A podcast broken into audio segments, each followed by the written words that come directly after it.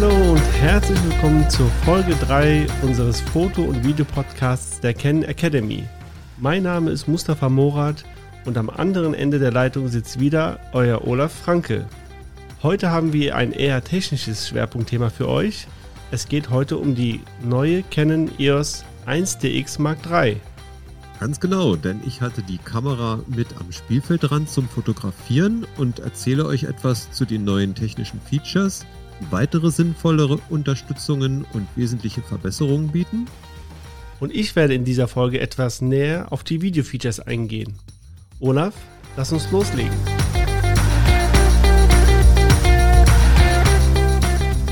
fangen wir mal an mit den äh, Foto-Features. Also ganz klar, gucken wir uns erstmal in die, gucken wir erstmal in die Zielgruppe der Kamera. Die Kamera, muss man ganz deutlich sagen, ist erstmal nicht für jeden etwas. Hm. Äh, einerseits natürlich aufgrund der äh, Spezialisierung, der speziellen Ausrichtung und der Leistungsfähigkeit, aber auch das muss man zugeben. Andererseits natürlich schon allein aufgrund des Preisgefüges, äh, des Preises ähm, nicht für jedermann, sondern eigentlich richtet man sich da wirklich an ähm, professionelle äh, Sportfotografen, an äh, professionelle Actionfotografen und Naturfotografen oder alle, die ihr Hobby sehr, sehr ernsthaft betreiben. Ähm, man staunt immer, wenn man da so Preise hört, 7200 Euro. Äh, und dann sagen man, schlagen die Hände über den Kopf zusammen und sagen, um Gottes Willen, wie viel kann man nur so viel Geld für die Kamera ausgeben? Mhm. Ich entgegne dann eigentlich immer ähm, sehr gerne, Weißt du, manche haben äh, eine Modelleisenbahn im Keller, mhm. die kostet auch 20, 25, 30.000 Euro und da sagt auch keiner, du bist ja verrückt. und so gibt es natürlich auch sehr viele Fotografen, die nicht unbedingt damit ihr Geld verdienen, sondern die das wirklich als Hobby haben, als ernsthaftes Hobby betreiben ja. und sehr wohl dafür bereit sind, äh, so viel Geld auszugeben. Wobei es hört ja nicht auf bekanntlich mit, den, äh, mit der Kamera, sondern es kommt ja auch noch ganz viel drumherum dazu. Ja, aber lass uns reden über das, was es denn tatsächlich an Neuerungen gibt. Im Prinzip kann man erstmal sagen, allein die Anzahl ist schon erschlagend. Es gibt mehr als 100 Neuerungen, die im Vergleich zum Vorgängermodell mit der 1DX Mark III eingeführt worden sind. Ähm, die wesentlichen wollen wir uns jetzt mal anschauen. Gucken wir zunächst mal auf den ähm, Autofokus. Ähm, es gibt deutlich mehr Autofokus-Messfelder. Und zwar sprechen wir jetzt zunächst einmal von den Messfeldern, die zur Verfügung stehen, wenn man den Sucher, also sozusagen die herkömmliche Art und Weise nutzt, wie man mit einer Spiegelreflexkamera fotografiert hat. Man nutzt den Sucher und nutzt die dort vorhandenen ähm, Sensoren, die Messfelder. Die 1DX Mark II, das Vorgängermodell, hatte 61 Messfelder. Der Sprung bei dem neuen Modell geht auf 191 Messfelder, also individuell messbare, äh, wählbare Messfelder, von denen äh, insgesamt 155 sozusagen als Kreuzsensor ausgeführt sind. Ähm, warum legen immer alle so viel Wert auf Kreuzsensoren? Der Grund dafür ist ganz klar.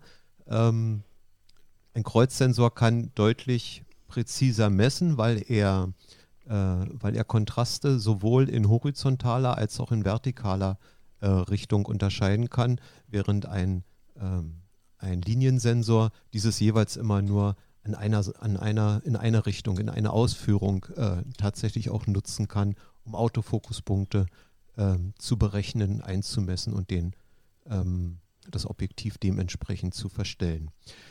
Dazu kommt, ähm, dass der alte Sensor ein sogenannter Zeilensensor war. Und der hatte ganz viele, der hatte viele feste 1-Pixel-Zeilen. Ähm, der jetzige Autofokus-Sensor, der hat einen Raster, der aus ganz vielen kleinen Pixeln besteht und deshalb ähm, eher wie ein herkömmlicher Bildsensor funktioniert, kann man im Grunde genommen sagen. Und dadurch ist er in der Lage, ähm, viel besser Details aufzulösen und damit auch viel präziser Auto, den Autofokus nachzuführen. Hinzu kommt auch, dass es eine sogenannte Deep Learning Technologie für einen, ja, wenn man so möchte, intelligenten Autofokus gibt. Beim Deep Learning geht es im Grunde genommen darum, dass man einem Computer im Prinzip bestimmte Parameter mitgibt, mit denen man, ähm, mit denen man irgendwann mal äh, Bilder gemessen hat und so der Kamera erklärt, was für sie eigentlich beim Autofokussystem wichtig ist. Ich mache es mal an einem Beispiel fest. Äh, man, hat einen, äh, man hat einen Sportler und der Sportler hat bekanntlich in aller Regel zumindest einen Kopf. und, und wenn, wenn der Sportler sich jetzt wenn der Sportler sich jetzt bewegt, dann kann dieser Kopf ganz unterschiedlich aussehen. Ja. Ähm, der kann abgedeckt sein, der kann äh, von vorne mit dem Gesicht zu erkennen sein, der kann von der Seite zu sehen mhm. sein, der kann von hinten zu sehen sein. Der Kopf kann einen Helm aufhaben und alles, all das sind Situationen, die man äh, der Kamera beim Deep Learning im Grunde genommen als Messmodell, als Wissen sozusagen mitgegeben hat man hat ihm zehntausende Bilder als Beispiel dafür mitgegeben, was denn eine richtige Situation ist und wie er diese jeweilige Szene richtig auch tatsächlich analysieren soll.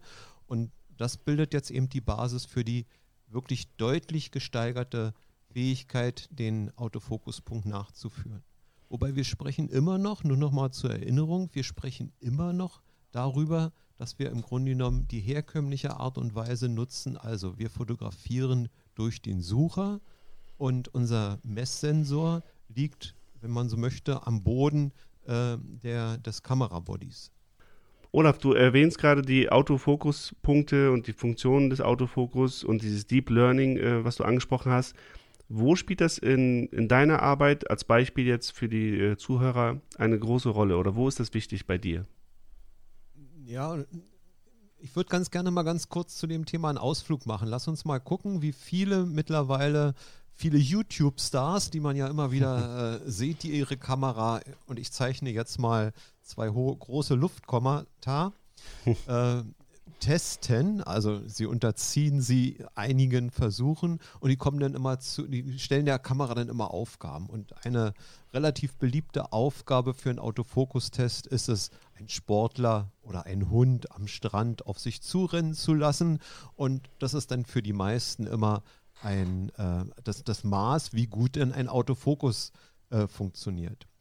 Mhm. Für mich war das nie die maßgebliche Größe, natürlich auch eine maßgebliche Größe, aber diese Autofokus-Nachführung können schon, ich sage nicht, sag nicht alle, aber doch einige gute Kameras. Das ist nicht mehr, zumindest heutzutage, nicht mehr so das große Problem. Mhm. Viel interessanter ist aus meiner Sicht die Möglichkeit, jetzt der Kamera, auch das war schon in der 1DX Mark II der Fall, ähm, sozusagen Situationen äh, mitzugeben, auf die sie reagieren sollen, wenn es denn äh, zu veränderten Situationen des auf dich zulaufenden Sportlers oder auf dich zurennenden Hundes kommt. Ja. Ähm, diese sogenannten prädiktiven Autofokus-Einstellungen. Also ein Rennwagen kommt, fährt auf mich zu und fährt dann wieder äh, nach der Kurve beschleunigt von mir weg. Mhm. Im Unterschied zu einer Eiskunstläuferin, die äh, auf, auf dem Eis ihre, ihre Runden dreht und plötzlich in die Höhe springt. Oder nimm hier äh, Sportler bei der rhythmischen Sportgymnastik. Darauf muss man einen Autofokus einstellen können. Mhm. Und wenn man ihn daraufhin eingestellt hat, dann hat er auch die Fähigkeit, eine, eine deutlich bessere Fähigkeit, den Autofokus zu verfolgen. Ja. Noch anders ist die Situation beispielsweise beim Fußball, beim Volleyball.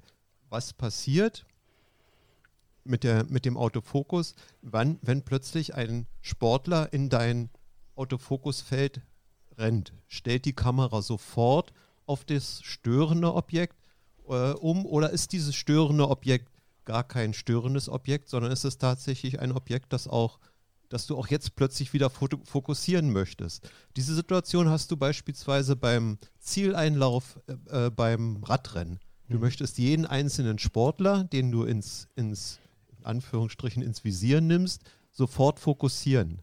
Mhm. Anders ist es beim Tennis. Der Sportler, die Sportlerin wirft den Ball in die Höhe und plötzlich geht der Arm vor den Kopf, der eigentlich von dir äh, fokussiert werden soll. Und damit kannst du im Grunde genommen das ganze Bild versauen. Genau. Also insofern ähm, ist das eine ganz, ganz wichtige und eigentlich die Eigenschaft überhaupt, der prädiktive Autofokus. Und der wird jetzt auch unterstützt ähm, durch diese Deep Learning Technologie. Und deshalb macht diese Kamera einen ganz, ganz großen Schritt äh, technologisch nach vorne, was auch das, was den Autofokus und die Autofokus-Nachführung anbelangt. Im Prinzip kann man sagen, jetzt kann jeder Sportfotograf werden. Aber das sage ich nicht so laut. Sehr gut. Olaf, du als äh, Sportfotograf solltest ja von der äh, erhöhten Reihenaufnahme der 1DX Mark III profitieren. Ähm, wie siehst du das als Sportfotograf? Ist das ein wesentlicher Unterschied oder Mehrwert? Ja, es kann natürlich ein deutlicher Mehrwert sein. Man muss einmal sagen, es gibt ja immer diesen schönen Spruch, äh, fotografiere den, den, den Sport, den du denn auch tatsächlich kennst. Das heißt, fotografiere das, was du denn wo du denn auch das, das kommende Geschehen vorher erahnen kannst. Mhm. Ähm, wenn du dann wirklich gut bist im Sport, dann kannst du natürlich äh, ein Fußballspiel in der Fußball-Bundesliga, in der Volleyball-Bundesliga auch mit einer Kamera, wie einer beispielsweise der 5D Mark IV fotografieren. Aber die äh, gesteigerte Anzahl der Bilder pro Sekunde gibt dir natürlich mehr Möglichkeiten, Situationen zu erfassen, die vielleicht nochmal fein gegliederter sind, die vielleicht nochmal mehr auf dem Punkt sind.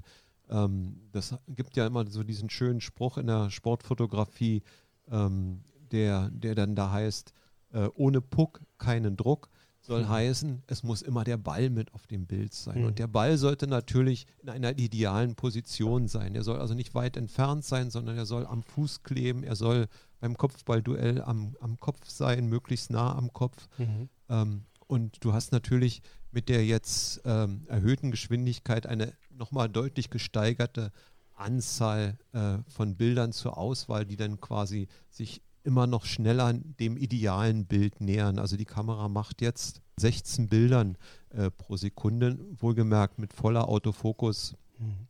äh, Nachführung. Das ist möglich geworden durch ganz, ganz wesentliche Änderungen in der Führung äh, des, des, des Spiegels, wie der Spiegel klappt. Das ist jetzt gibt nicht mehr so. Und wer, wer, bei mir schon mal im Kurs war, der hatte schon mal die Gelegenheit, sich so eine Highspeed-Aufnahme anzusehen, mhm. wo wo ich mal gefilmt habe, äh, direkt äh, in den Objektivanschluss äh, einer Kamera. Und da konnte man sehr schön sehen, wie sehr der, dieser Spiegel dann auch, weil er, weil er nicht stra äh, stramm geführt wird, wie dieser Ka Spiegel dann auch tatsächlich nachwippt. Mhm. Ähm, wenn, wenn er ausgelöst wird. Und das macht natürlich schon bei zwölf Aufnahmen pro Sekunde äh, eine Menge aus. Mhm. Jetzt mit 16 Bildern pro Sekunde diese Steigerung wurde dadurch möglich, dass dieses, dieses, dieses Nach, Nachwackeln, dieses Klappen des Spiegels mhm. durch, eine präzise, durch eine präzise Führung nochmal wesentlich verbessert wurde. Das ist im Grunde genommen das, was dahinter steht. Ja. Ähm, durch die höhere Bildgeschwindigkeit kommt übrigens auch ähm, eine, die, die Notwendigkeit, die, die Bilder schneller wegspeichern zu können. Und im, äh, im Ergebnis führte das auch dazu, dass man einen Schnitt machen musste hinsichtlich der Kompatibilität äh, der verwendeten Speicherkarten. Es kommen ja jetzt zum Einsatz CF Express Karten. Ähm, nicht gerade preiswert, aber in Relation zum Kamerapreis doch, äh, sage ich mal mit einem gewissen Lächeln, ähm, doch durchaus ähm, akzeptabel. Mhm. Dahinter steckt natürlich, dass äh, die Bilder schnell weggeschrieben werden sollen. Und das kann man eigentlich in der Geschwindigkeit nur noch erreichen, äh, indem man auf neueste Technologien sitz, setzt. Und man hat ja ähnlich wie es denn Apple ähm, dann auch immer wieder mal macht, wenn neue Produkte vorgestellt werden, bei Canon sich dazu entschieden, einen Schnitt zu machen und von, von älteren, in Anführungsstrichen, man muss ja immer mit diesen Bezeichnungen vorsichtig sein, aber äh, von älteren Karten sich zu verabschieden, von langsameren Karten zu verabschieden und sich ähm, und zwei Kartenslots einzubauen, die für CF-Karten geeignet sind. Mhm. Im Prinzip kann man, ähm, es ist immer so die Größe, mit der, der man arbeiten kann, 1000 ähm, RAW-Aufnahmen mit 16 pro Bilder pro Sekunde aufnehmen und je nachdem gibt es dann auch einen, ähm, ein, ein, ein, nur eine kurze, zwei Sekunden äh, Zeit, bis man äh, wartet, bis der Buffer leer ist. Du hattest gerade, Olaf, über den Autofokus im Suchermodus äh, gesprochen. Und ähm, nun ist ja die 1DX Mark III ein, eine Hybridkamera. Und man kann da halt auch den Live View benutzen. Also im Prinzip aus einer Spiegelreflex eine spiegellose Kamera machen. Was, was bietet dir das für Vorteile? Ja, sagen wir mal so. Für Sportfotografen sieht es schon recht merkwürdig aus, wenn ich das Display benutze, um äh, tatsächlich auch Sportaufnahmen zu machen. Man kann gespannt sein. Im Moment ist, sieht man ja nicht so viel an den, äh, an den, Spielfeld, äh, an den Spielfeldern oder an den äh, Rändern des Spielfelds, wie denn die Kamera benutzt wird, weil ganz einfach aktuell keine Spiele stattfinden. Aber man darf deshalb gespannt sein, äh, ob denn diese neue Art ähm, des Fotografierens, die mit der neuen Kamera dann hier auch möglich wird, ähm, tatsächlich Einzug äh, halten wird. Ich wage mal zu prognostizieren, beim Sport äh, in der Spitzenklasse wird es nicht so die Rolle spielen, aber es gibt noch eine ganze Reihe von Einsatzzwecken, wo man diesen, ähm, diesen Live-View äh, für die mit, mit der Kamera benutzen kann. Also erstmal mit dem Live-View kommt ja mit, dass die Anzahl der Bilder pro Sekunde, die Framerate, nochmal steigt und zwar auf 20 Bilder pro Sekunde. Mhm. Äh, Im Gegensatz zum Vorgängermodell, bei, bei dem bei der Belicht, die Belichtung und der Autofokus im ersten Bild recht fest eingestellt werden musste, kann man jetzt mit der 1DX Mark III äh, für jedes Bild die volle Autofokus-Nachführung und auch die äh, Messung benutzen. Mhm. Ähm, es gibt bereits einige, die äh, werden ein, äh, ein, ein sich so eine Displaylupe äh, möglicherweise holen. Vielleicht hast du sowas schon mal gesehen, ja. um die Vorteile ähm, des Dual-Pixel-Autofokus nutzen zu können. Was sind die Vorteile? Das ist jetzt natürlich die direkt anschließende Frage. Ähm, das ist der Umstand, dass ich nochmal noch mehr Autofokuspunkte habe und zwar nahezu der komplette Sensor. Mhm der mir als Autofokusfeld zur Verfügung steht und dieses in einer automatischen Auswahl und dieses auch mit den Deep Learning Technologien. Da spielen also ganz viele Faktoren bei der Autofokusmessung ähm, nochmal eine Rolle. Die gesamte, die nahezu die komplette Sensorfläche steht als Autofokusfeld zur Verfügung. Das heißt, äh, die Fläche äh, von 90 Prozent in der horizontalen und 100 Prozent äh, in der vertikalen ähm, ist im Grunde genommen ein Autofokusfeld. Und das ist schon tatsächlich großartig, wenn du die Kamera äh, einfach draufhältst, sage ich jetzt mal fast. Man muss natürlich ein bisschen was von, äh, von den Einstellungen äh, verstehen, äh, hinsicht, gerade hinsichtlich äh, der, der, der schon erwähnten Funktion prädiktiver Autofokus. Aber wer da viel mehr Interesse hat, der soll uns einfach mal, und insofern mache ich vielleicht auch gleich mal ein bisschen Eigenwerbung, mhm. der soll uns einfach mal in einen unserer zahlreichen äh, Kurse besuchen und äh, da führen wir dann in dieses Thema wirklich bis ins Detail ein, wann welcher, äh, welcher Autofokus-Case, Case ist ja die Bezeichnung für diese äh, prädiktiven Autofokus-Einstellungen, die schon mal von mhm. Canon vorgewählt worden sind und auch individuell angepasst werden können, ähm, benutzt wird. Ja, und dann verändert sich nochmal grundlegend etwas bei dieser Kamera und zwar absolute Neu Neuigkeit, Neuheit äh, in der Positionierung der Autofokusfelder. Es gibt ein, ein neues Bedienelement, nennt sich Smart Controller und ist im Grunde genommen wie eine auf den Kopf gelegte Maus zu bedienen. Mhm. Soll heißen, man hat in natürlich, ist ja schon fast ein Eigenlob, in typisch Canon ergonomischer Manie äh, einen, äh, einen Knopf benutzt, der bisher für AF-On äh, da war und der hat jetzt zusätzliche Eigenschaft bekommen. Man kann nämlich mit diesem auf dem, mit der auf dem Kopf liegenden Maus jetzt den Autofokuspunkt rasend schnell verschieben, mhm. indem man einfach über diesen Knopf hinweggleitet. Der lässt sich in der Empfindlichkeit ähm, einstellen, also wie schnell ist wirklich vergleichbar mit einer Computermaus. Wie schnell bewegt sich der Punkt, äh, der Autofokuspunkt, wenn ich über eine bestimmte Strecke über den, äh, über, über den Knopf fahre? Ähm, und ähm, damit verbunden sind natürlich in der, in, in der Ergonomie, in der, in der, in der Funktion zum, zur Positionierung des Autofokuspunktes, der Autofokuspunkte, wenn ich nicht mit, dem, mit der automatischen AF Feldauswahl arbeite, ganz, ganz viele Vorteile verbunden. Also im Prinzip könnte ich jetzt noch, sagen wir mal, mindestens zwei Stunden über die Neuerung ähm, referieren. ähm, ohne sozusagen in dein, in dein Spezialgebiet, nämlich das, die Möglichkeiten äh, zum Filmen mit der Kamera äh, vordringen zu wollen oder zu können. Es gibt also noch eine ganze Reihe von wirklichen Neuerungen und Vorteilen für diese Kamera.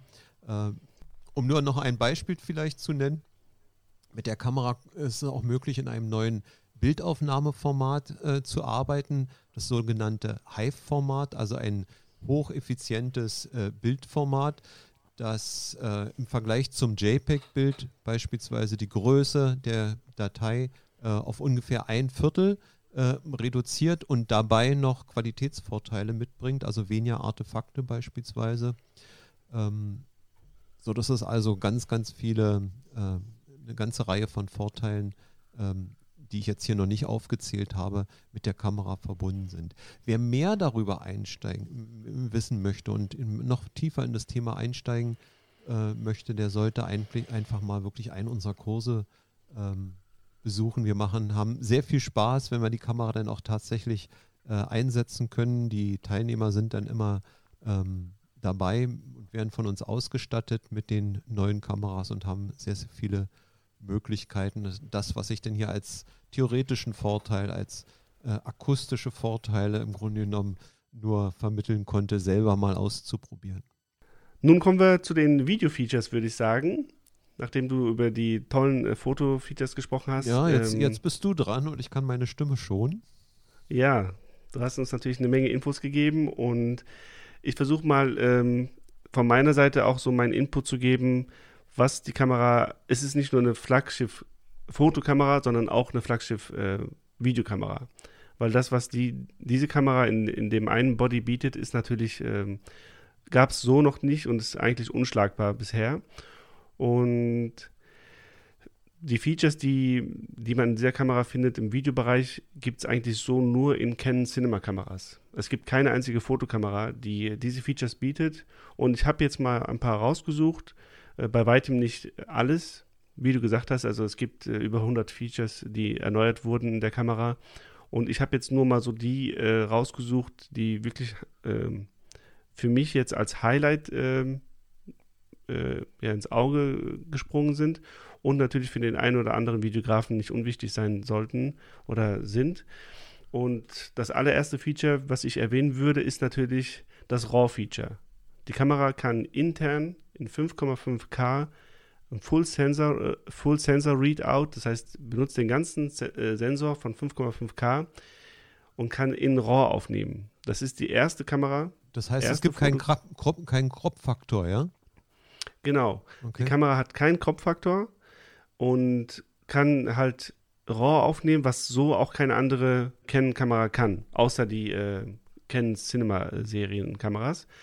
Und wie gesagt, in 5,5K und vor allen Dingen in 12-Bit Camera Raw Light Format. 12-Bit Farbtiefe ist natürlich äh, super interessant für die Videografen unter uns, da so, so, das normale äh, Videoformat in 8-Bit aufgenommen wird und da hat man halt weniger Farbinformationen. Das heißt, für die ganzen Leute, die halt professionell auch Color graden, das heißt, die Farben wirklich beeinflussen wollen, einen Filmlook erzeugen möchten, ist 12-Bit ähm, ja, das, das Höchste, was so geht. Und deswegen 12-Bit Camera Raw Light, bis zu 60 Bildern die Sekunde kann die Kamera. Und wie du gesagt hast, ohne Crop. Ne, die 1DX Mark II hatte, äh, wie, wie, wir wissen, noch einen Crop und konnte natürlich auch keine RAW-Aufzeichnung aufnehmen. Und der Dual-Pixel Autofokus, wenn man den benutz, benutzen möchte, ist, es, äh, ist der verfügbar bis 30 Bilder die Sekunde. Also wenn man in RAW aufnehmen möchte bis 60 Bilder, ist das möglich, muss aber ab 30 Bildern, wie gesagt, dann auf den manuellen Fokus ähm, umschalten. Für den einen oder anderen äh, ist, ist natürlich auch interessant, was für eine Datenrate da ähm, durch die Karte geht. Du hast gerade schon angesprochen, dass äh, hier ein neues Kartenformat benutzt wird. Das ist diese CF Express Karte. Die sind nicht ganz günstig, aber die sind auch nicht ohne Grund nicht ganz günstig, da die halt äh, eine enorme Leistung bieten für die Videografen und dadurch auch möglich, dadurch erst möglich ist, in RAW zu filmen. Ne? Nicht nur in deinem Fotobereich, dass du halt äh, einen riesen äh, Puffer hast, bevor dein Puffer irgendwie leer geht. Ich glaube, gefühlt geht der nie leer, der Puffer. Der ist immer irgendwie bei 99 bei mir, wenn ich da äh, Fotos mache, auch wenn ich gedrückt halte. Und äh, die Datenrate, die wir hier für das RAW-Feature brauchen, ähm, bei 25 Bildern die Sekunde beispielsweise, liegt bei 1800 Megabit. Und wenn man jetzt bei 50 Bildern bzw. 60 Bildern die Sekunde filmt, ähm, liegt sie bei 2600 Megabit. Und da äh, kann die Karte halt wirklich die entsprechende Leistung liefern und äh, dementsprechend ist sie halt auch äh, nicht ganz günstig. Und ja, das wäre so das erste Feature, was ich erwähnen würde. Das RAW-Feature, intern 5,5K, Full Sensor Readout. Unschlagbar. Zusätzlich äh, zu den RAW-Funktionen, zu den RAW-Features, ähm, gibt es natürlich andere Aufnahmeformate oder Optionen, die die Kamera bietet. Und da würde ich auch gerne mal äh, drauf eingehen, weil da hat sich auch einiges verändert. Und zwar ist die Kamera, ähm, ist die 1DX Mark III jetzt von dem Motion JPEG-Format, was die 1DX Mark II und die 5D Mark IV äh, noch benutzt. Äh, davon ist die Kamera weg und ähm, ist hin zu MP4 äh, geswitcht. Das heißt, wenn wir hier jetzt in äh, normalen, also nicht im RAW-Modus filmen, bekommen wir ein MP4-Format und das ist natürlich ähm, viel besser mit zu arbeiten, beziehungsweise einfacher und angenehmer auch für die Schnittprogramme, dieses Format äh, zu bearbeiten. Und da hat man halt im MP4-Format äh, das 8-Bit 420-Format und äh, den Codec H264. 8-Bit äh, klingt jetzt erstmal nicht viel, aber man hat natürlich äh, hier in dem MP4-Format der 1DX Mark III noch ein sehr informationsreiches und wertvolles äh, Bild an Informationen im Prinzip, wo man dann halt auch ganz, ganz viele Farben noch äh, rausbekommen kann im Color Grading und äh, man hat ein knackscharfes Bild. Zusätzlich zu dem 8-Bit-Modus also zu dem normalen MP4-Modus, den die Kamera bietet, äh, bietet die Kamera auch einen C-Log weiterhin an. Ne? Das heißt, wenn man im flachen Profil filmen möchte, kann man auch im C-Log mit 10-Bit 422 äh, filmen. Und äh, da bekommt man dann das Fileformat HEVC. Das ist der High Efficiency Video Coding äh, Codec. Und das ist so eine Zwischenlösung, beziehungsweise das ist so das, was, was man standardmäßig, sage ich mal, als Videograf benutzt, dass man ein C-Log äh, filmt, da man halt da noch ganz viel mit Farben spielen kann im Color Grading. Man kann da wirklich auch seine Kreativität äh, ja, äh, freien Lauf lassen, hat aber nicht so eine riesen Datenmenge wie bei dem RAW-Feature. Das heißt, ähm, da habe ich ähm, eine Datenmenge, wenn, wenn wir mal schauen, bei 25 Bildern die Sekunde, die Datenrate liegt bei 470 Megabit bei All-I und bei 170 Megabit bei IPB. Das sind also äh, viel kleinere Datenraten, aber ähm, noch sehr, sehr viel Information und da halt auch noch äh, ja, kreativ zu sein. Mustafa, ich muss sagen, ich bin jetzt erschlagen von deinen ganzen Abkürzungen, von deinen Spezialbegriffen. Äh, ich würde wirklich gern mal bei dir vorbeikommen und das mal mir im Detail anschauen, wie du da beim Film mit der Kamera arbeitest, weil das scheint ja wirklich ein komplett anderes äh, Setting, ein anderes Umgehen äh, mit den Informationen sein, zu sein, eine andere Art der Einstellung ähm, der Kamera. Aber eins würde ich ganz gerne jetzt auch nochmal fragen. Die Kamera hat ja ein ähm, die Möglichkeit, UHD-Aufnahmen zu machen. Und sie geht auch, kann auch noch, dadurch, also UHD ist ja mittlerweile, also ich habe es unten in meinem äh, Wohnzimmer und auch im Büro habe ich einen, äh, einen UHD-Fernseher. Aber sie kann ja auch noch, äh, sie kann ja auch noch deutlich höhere Aufzei äh, Auflösungen äh, aufzeichnen. Ja, das ist äh, das, was ich vorhin erwähnt habe mit 5,5K. Ja. Das macht sie intern im RAW-Format. Ähm, wenn man ähm, Ansonsten außerhalb von RAW ist man auf das 4K beschränkt, okay. äh, beziehungs äh, beziehungsweise man hat hier auch das äh, 4K, das Cinema 4K, das 4K äh, DCI und das ist äh, ein 17 zu 1 Bild und das ist für die ganzen Videografen natürlich auch äh, ja, eine große Freude, dass sie das haben, weil sie halt einfach ein weiteres Bild im Prinzip haben. Der Effekt Wobei den Punkt verstehe ich nicht so ganz. Also UHD ist ja ein, ein, tolles, ist ein tolles Bild. Also ich bin jedes Mal erstaunt, wenn ich dann die Tagesschau oder die ZDF-Nachrichten sehe und da wirklich jeden Pixel äh, tatsächlich der, der ähm, Tagesschausprecherin ähm, erkennen kann. Aber wenn es jetzt noch darüber hinausgeht, was soll ich denn mit diesen vielen mehr Pixeln? Ähm, ja. Ich, ich, mehr kann ich doch schon gar nicht mehr sehen und solche Fernseher gibt es doch auch nicht. Ist das alles jetzt schon für die Zukunft ausgerichtet oder was fange ich damit an?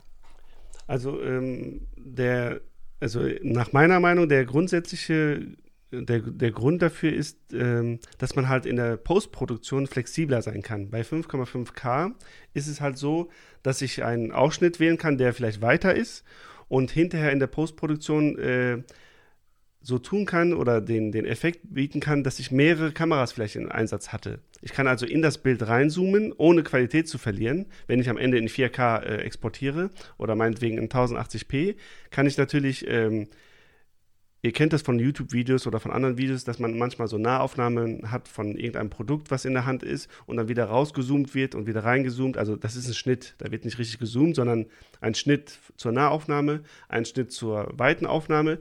Und das bietet halt dieser 5,5K-Sensor an, dass man da flexibler sein kann.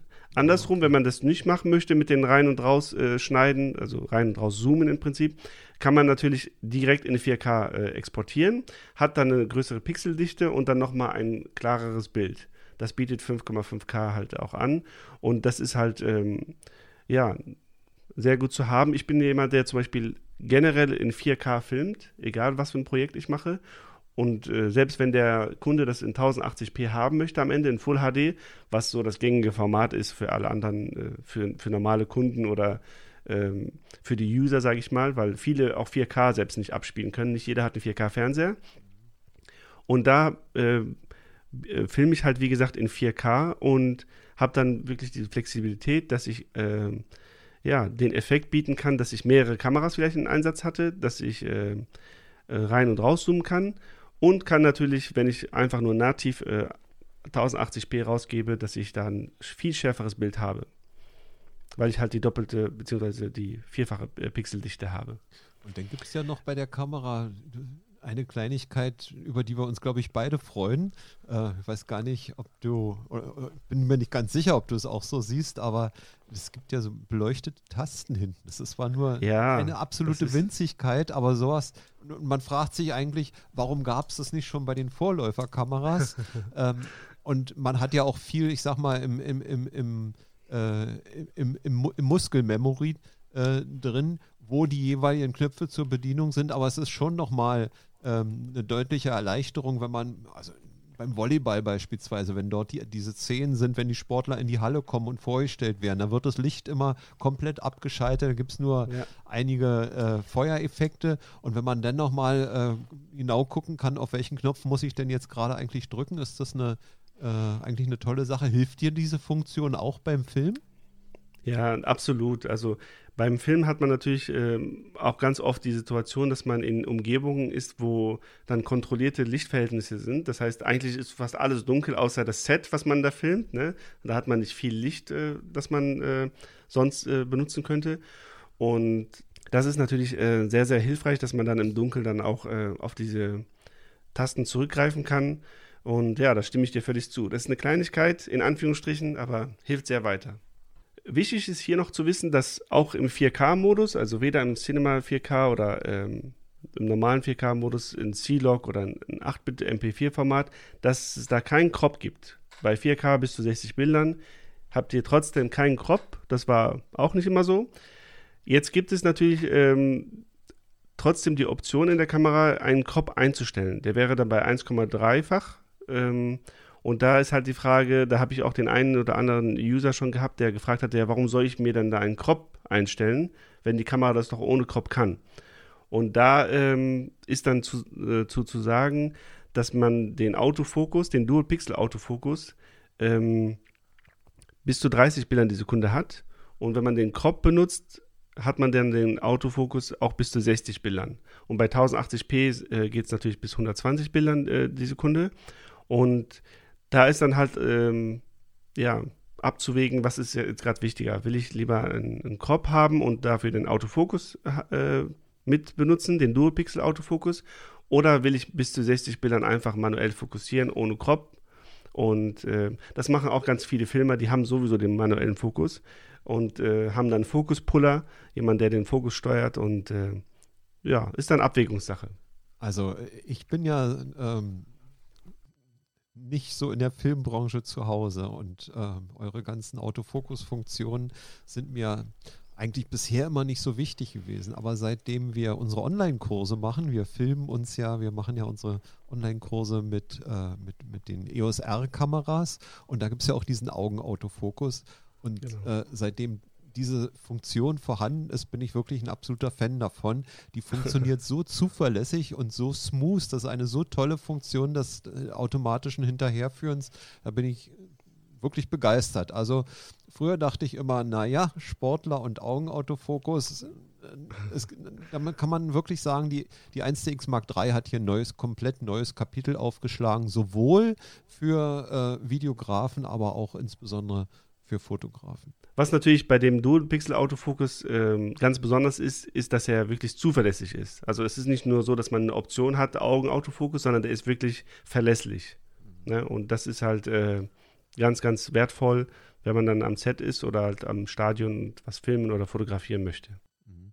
Nur ist ja für die äh, Autofokus-Funktion gerade beim Film auch immer noch so ein bisschen entscheidend, wie denn ein Autofokuspunkt oder ein Autofokusobjekt angefahren wird.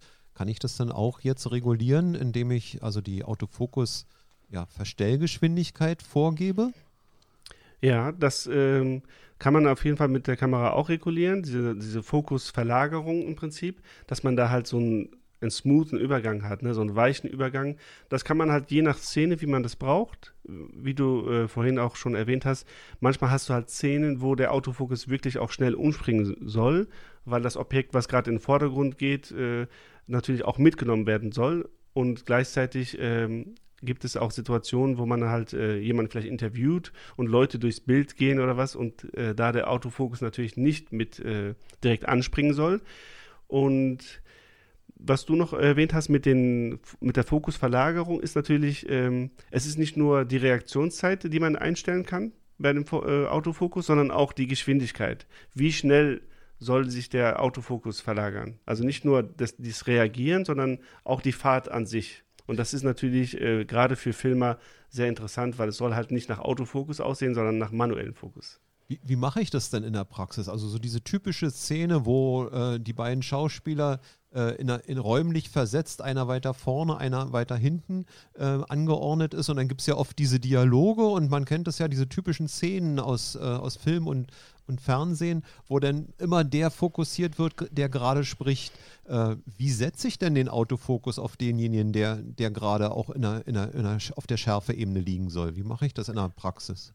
Ja, also das, da hast du zwei Möglichkeiten. Einmal kannst du den neuen Smart Controller benutzen. Das heißt, äh, du kannst, es gibt da zwei Modis. Wenn man den einmal drückt, den Smart Controller, dann fokussiert er, dann hat er den Befehl, dass er fokussieren soll. Und bei, während der eine zum Beispiel redet und möchtest auf den anderen fokussieren, kannst du natürlich den Smart Controller schon mal auf, den, auf die andere Person äh, setzen und erst beim nächstmaligen Drücken, also beim nochmaligen Drücken, äh, fängt er dann an zu fokussieren, also um zu fokussieren. Und das ist natürlich äh, ganz, äh, ja, ganz super gelöst. Das heißt, ich kann, im, kann vorab schon mal meinen nächsten Fokuspunkt auswählen und erst dann den Befehl erteilen, wann ich ihn halt, äh, wann ich das halt brauche. Was auch ganz interessant ist beim Fokussieren, ist das Tracking by Touch. Das hat die Kamera jetzt auch. Das heißt, ich kann irgendwo ein, mein Objekt, was ich im Fokus haben möchte, antippen auf dem Display und die Kamera trackt diese Person dann. Und das ist natürlich auch neu bei der, bei der Kamera und super hilfreich, weil äh, ich habe nicht in jeder Situation die Möglichkeit, äh, ja, jetzt mal eben umzuswitchen. Du hat ja die Kamera, du hast es gerade erwähnt, äh, diese, diese Möglichkeit auch per äh, Drag äh, oder per Touch auf dem Display äh, hinten den Fokuspunkt zu setzen. Aber sie hat eines nicht, was die EOS R beispielsweise hat. Sie hat kein schwenkbares Display. Sollte man vielleicht nochmal erwähnen, dieses Feature, ich liebe es, dass es nicht vorhanden ist, um es mal so zu sagen, um es mal so deutlich zu sagen, aber du wirst es schon beim Film ein bisschen vermissen, oder? Ja, ich weiß nicht. Also ich bin, ich bin halt so, dass ich meistens bei Auftragsarbeiten einen Monitor dabei habe und äh, da über extern, externe Monitor arbeite, einfach äh, um da flexibler zu sein und weil ich halt auch extern aufnehme. Also ich nehme auch ganz oft noch zusätzlich extern auf und ich bin halt nicht wirklich derjenige, der das vermisst und alle professionellen Filmer, denke ich, äh, werden das auch nicht vermissen. Also sind wir sozusagen beide froh darüber, dass die Kamera kein Schwenk- oder Klappdisplay hat. Sozusagen, genau. Ja, sehr gut. Bei so vielen Features, die dazukommen sind, hier RAW-Aufnahmen und äh, der verbesserte Autofokus und kein Crop etc., könnte man annehmen, dass man weniger Batterielaufzeit hat. Ne? Also mehr Features, aber dafür natürlich äh, weniger Batterielaufzeit. Das ist in, in diesem Fall äh, ja nicht der Fall, weil Canon halt mit der mit dem ja mit dem Power Management der Kamera das so äh, optimiert hat, dass wir im 4K-Modus zwei Stunden und 20 Minuten filmen können. Und wenn man äh, in Full HD filmt, in 1080p, hat man vier Stunden und 40 Minuten.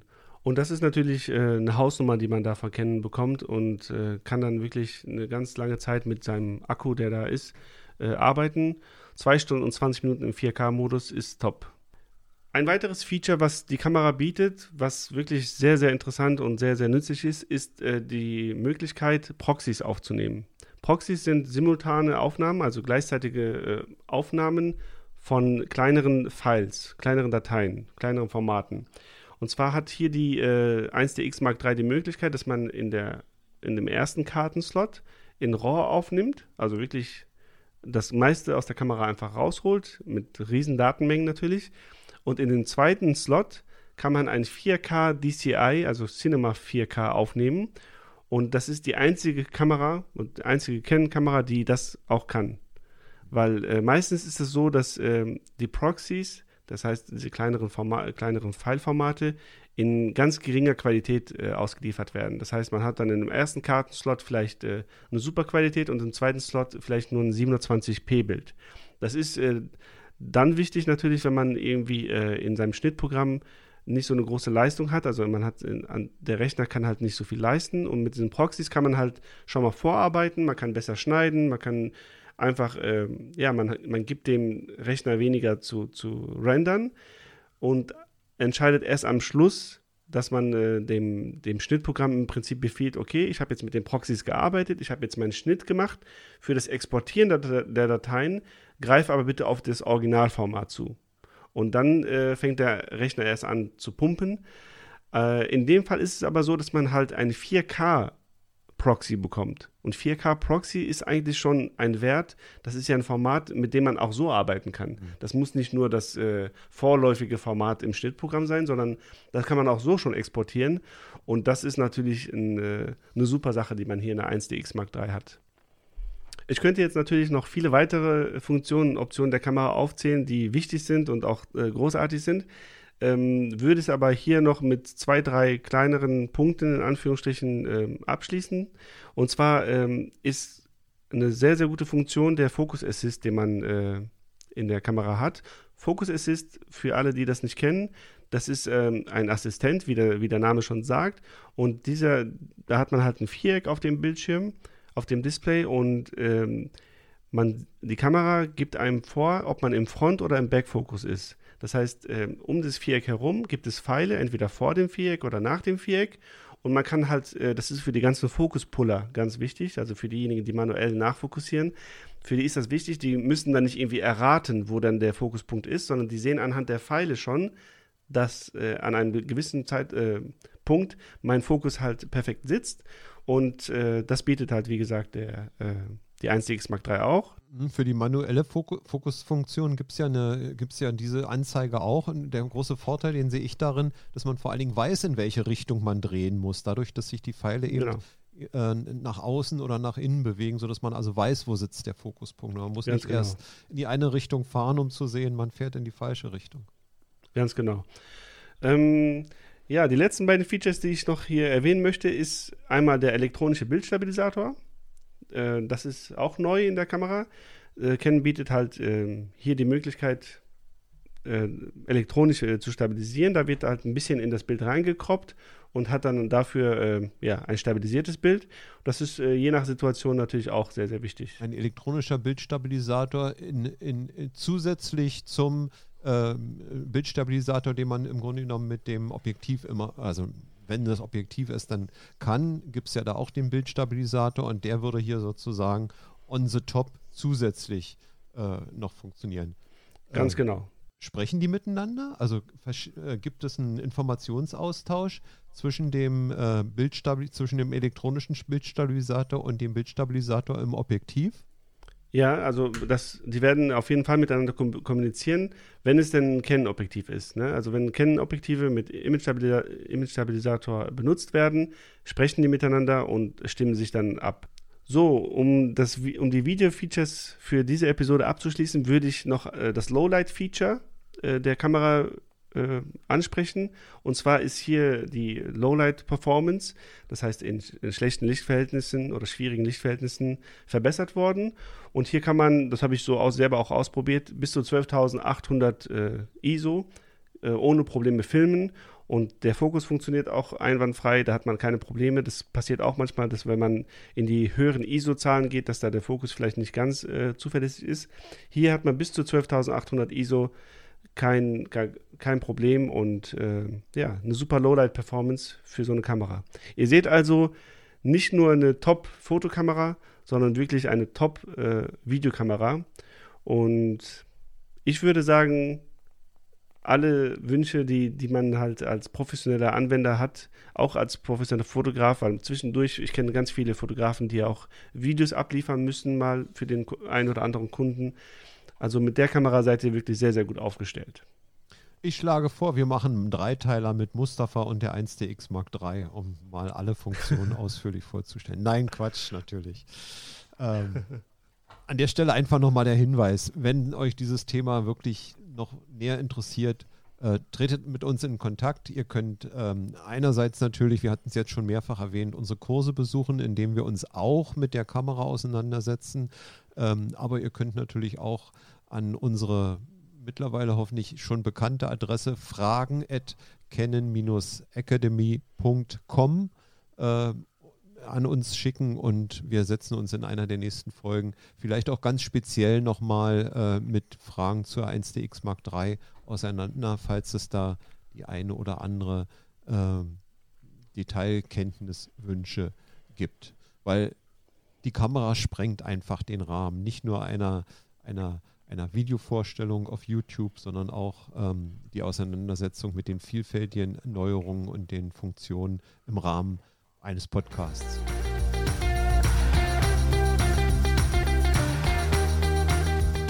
Vielen Dank fürs Zuhören und freut euch auf die nächste Folge, denn da wartet das nächste Highlight auf euch. Wir stellen euch die neue EOS R5 und ihre kleine Schwester, die EOS R6, im Detail vor.